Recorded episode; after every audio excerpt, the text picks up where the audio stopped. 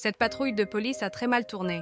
Un récit creepypasta de Denis produit par Chuchotement Nocturne.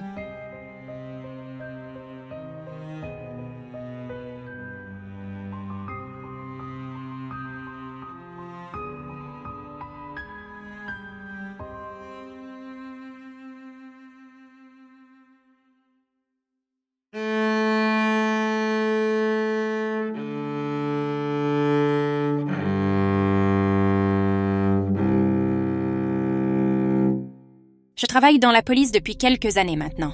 Le métier avait ses hauts et ses bas, comme vous vous en doutez, mais dans l'ensemble, tout se passait plutôt bien.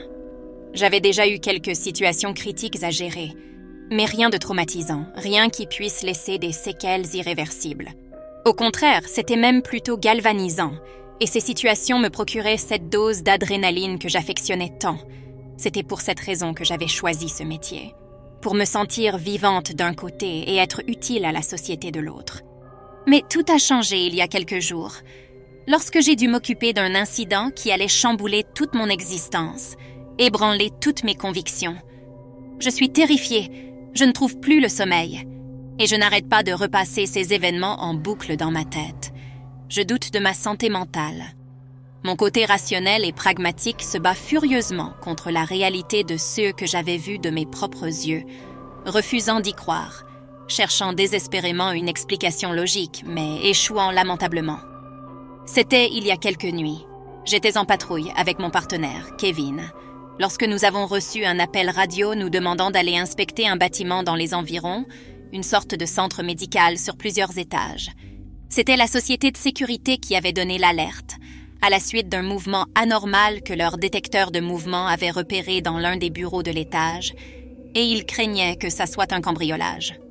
En arrivant sur les lieux, le détenteur des clés était déjà présent. Nous avons été surpris par sa réactivité, et il nous a expliqué qu'il habitait tout près du centre. Il nous a ouvert la porte et nous sommes allés sécuriser l'intérieur. Le rez-de-chaussée était constitué d'un hall avec un comptoir d'accueil, une pharmacie, et un petit couloir qui donnait sur un ascenseur et une porte fermée, derrière laquelle se trouvaient les escaliers.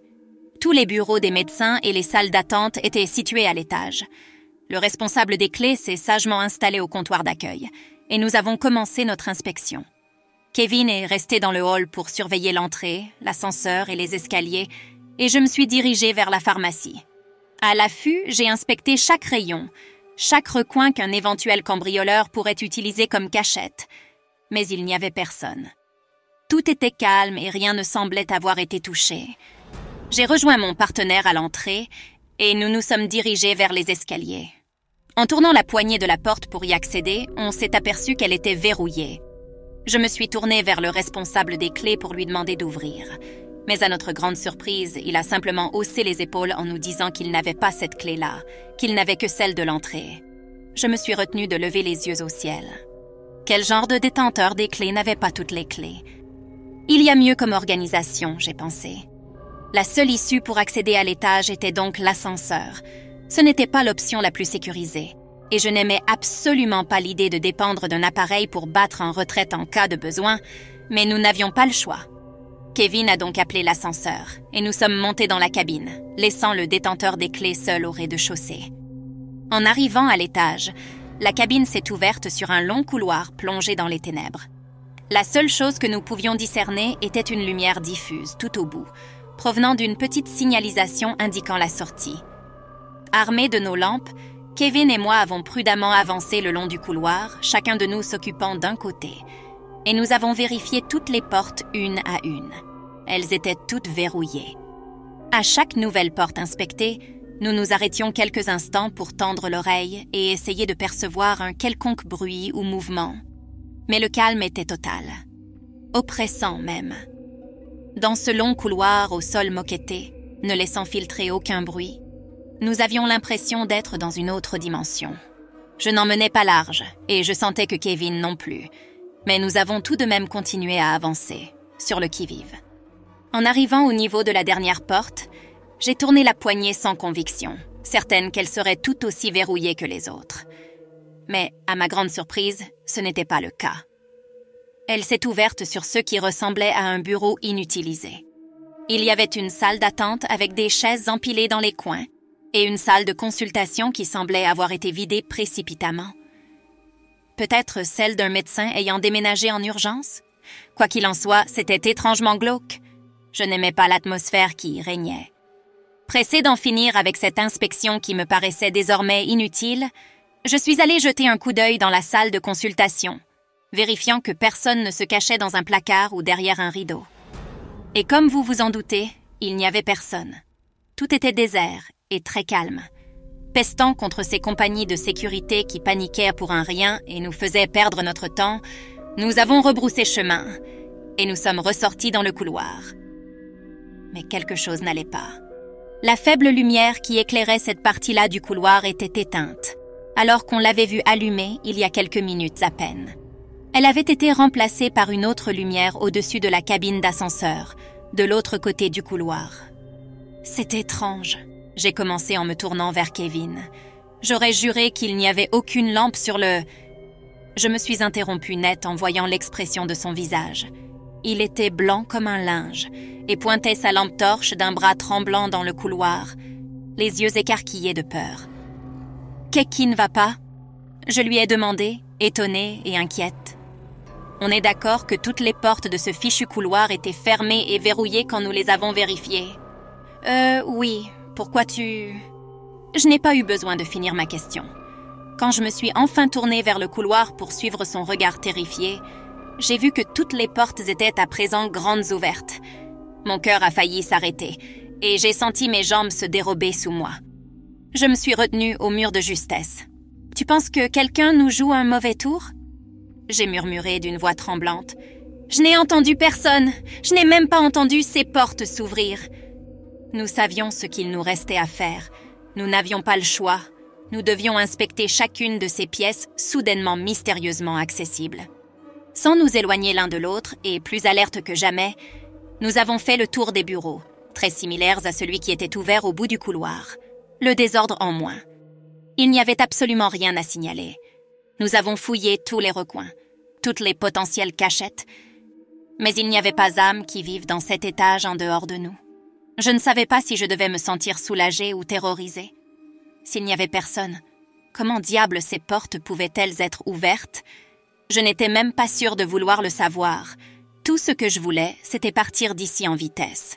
Kevin partageait mon avis et nous nous sommes dépêchés de traverser la dernière salle d'attente pour rejoindre de nouveau le couloir. Nous avions à peine posé le pied en dehors de la salle lorsque soudainement, toutes les portes ont claqué dans un fracas épouvantable, y compris celle qui était juste derrière mon dos et qui a manqué de peu de me couper en deux. Nous étions paralysés de terreur, incapables de faire un seul pas alors que le fracas des portes résonnait encore dans nos crânes. Mais ce n'était pas le pire.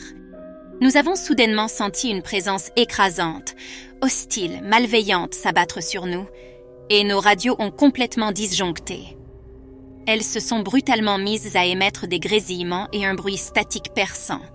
Et derrière ce bruit, quelque chose d'autre se faisait entendre, une voix rauque, distordue, qui n'avait rien d'humain.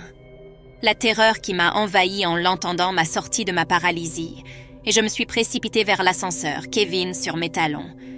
La lumière au-dessus des portes de la cabine, qui ne provenait d'aucune source visible, clignotait à toute vitesse, créant une ambiance psychédélique qui déformait tout l'espace autour de nous. Et plus on courait vers l'ascenseur, plus il s'éloignait. J'avais l'impression de perdre complètement la tête, de sombrer dans la folie et le chaos. J'ai fermé les yeux, courant de toute la force dont mes jambes étaient capables, et une seconde plus tard, je m'écrasais douloureusement contre une paroi en métal glacé. L'intérieur de la cabine? Kevin est arrivé une seconde après moi, le teint d'une pâleur inquiétante, et j'ai frénétiquement appuyé sur le bouton du rez-de-chaussée, refusant catégoriquement de lever les yeux pour voir ce qui se passait dans ce couloir de l'enfer. J'ai eu l'impression que les portes bougeaient à une vitesse absurdement lente, alors que la présence se faisait de plus en plus écrasante.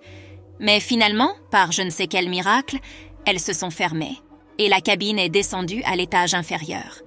Nous avons émergé dans le rez-de-chaussée pantelant, hors d'haleine et au bord de la syncope.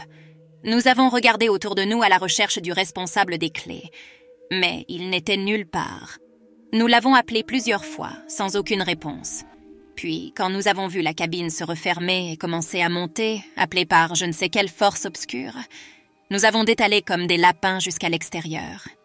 De retour à notre voiture, nous avons appelé l'opératrice qui nous avait envoyés en patrouille pour lui dire que nous n'avions trouvé aucun intrus, ce qui était la vérité, dans un sens, et lui demander le numéro de téléphone du responsable des clés pour lui faire un rapport, car il était soudainement parti. Étonnée, elle nous a répondu qu'il était toujours en route et n'arriverait que dans quelques minutes. Kevin et moi avons échangé un regard confus avant d'expliquer à l'opératrice que nous l'avions déjà rencontrée. Elle semblait aussi confuse que nous, et elle nous a demandé de contacter directement la société de sécurité pour les informer de ce qui s'était passé. J'ai noté le numéro et je les ai appelés tout de suite après. Un opérateur a décroché et je lui ai expliqué la situation. Il m'a répondu qu'il était impossible que nous ayons rencontré le détenteur des clés. D'une, parce qu'eux-mêmes venaient à peine de réussir à la voir en ligne, et de deux, parce qu'il s'agissait d'une femme et non d'un homme. Complètement abasourdi et incapable d'expliquer ce qui venait de se passer, nous avons attendu la vraie responsable. Elle est arrivée quelques instants plus tard et voyant nos mines décomposées, elle nous a demandé ce qui s'était passé.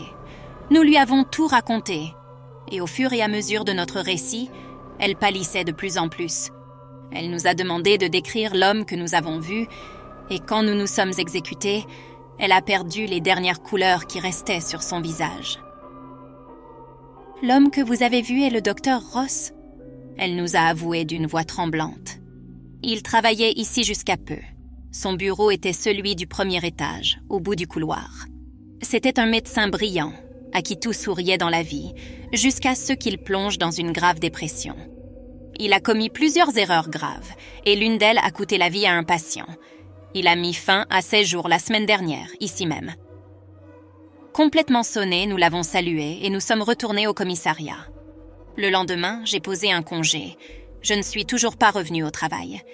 Je ne sais pas si j'en retrouverai la force un jour, mais une chose est sûre, je ne m'approcherai plus jamais de ce bâtiment. C'était Cette patrouille de police a très mal tourné de Denis, un récit creepypasta produit par Chuchotement Nocturne.